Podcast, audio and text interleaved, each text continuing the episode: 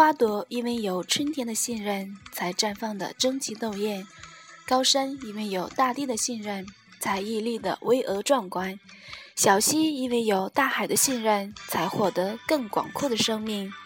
大家好，欢迎收听凌云之声，用声音传递彼此的心情，让电波拉近你我的距离。购物凌云，享受生活。我是主播然然。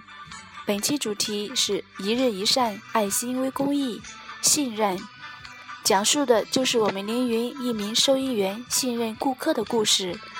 在二零一四年十二月，一位女顾客到收款台来结账。收银员邵东云为顾客扫描完货款后，共计八十七元。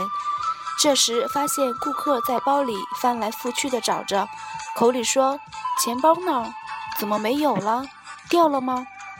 小邵一看就知道顾客忘记带钱包了，并安慰顾客说：“在咱凌云掉不了，是不是忘到家里了？别着急。”这位大姐说：“我先回去找找吧。”东西放这儿吧，不好意思了。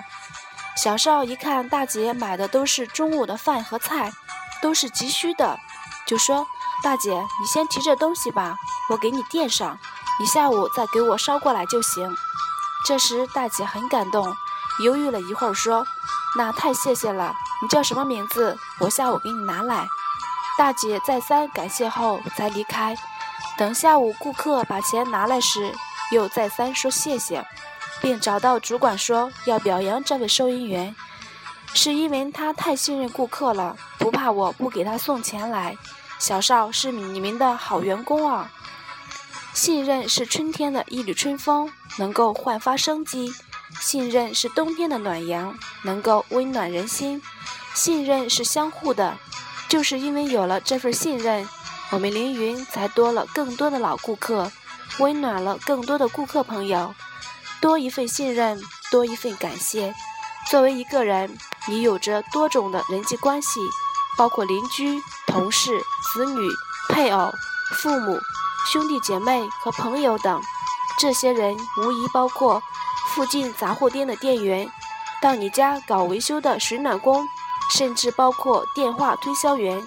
事实上，你每天与之打交道的这些人，都与你存在着某种人际关系。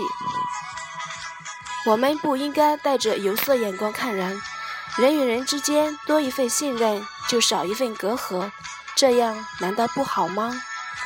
凌云品质，追求永恒。好了，今天的凌云之声就为大家分享到这里，再见吧。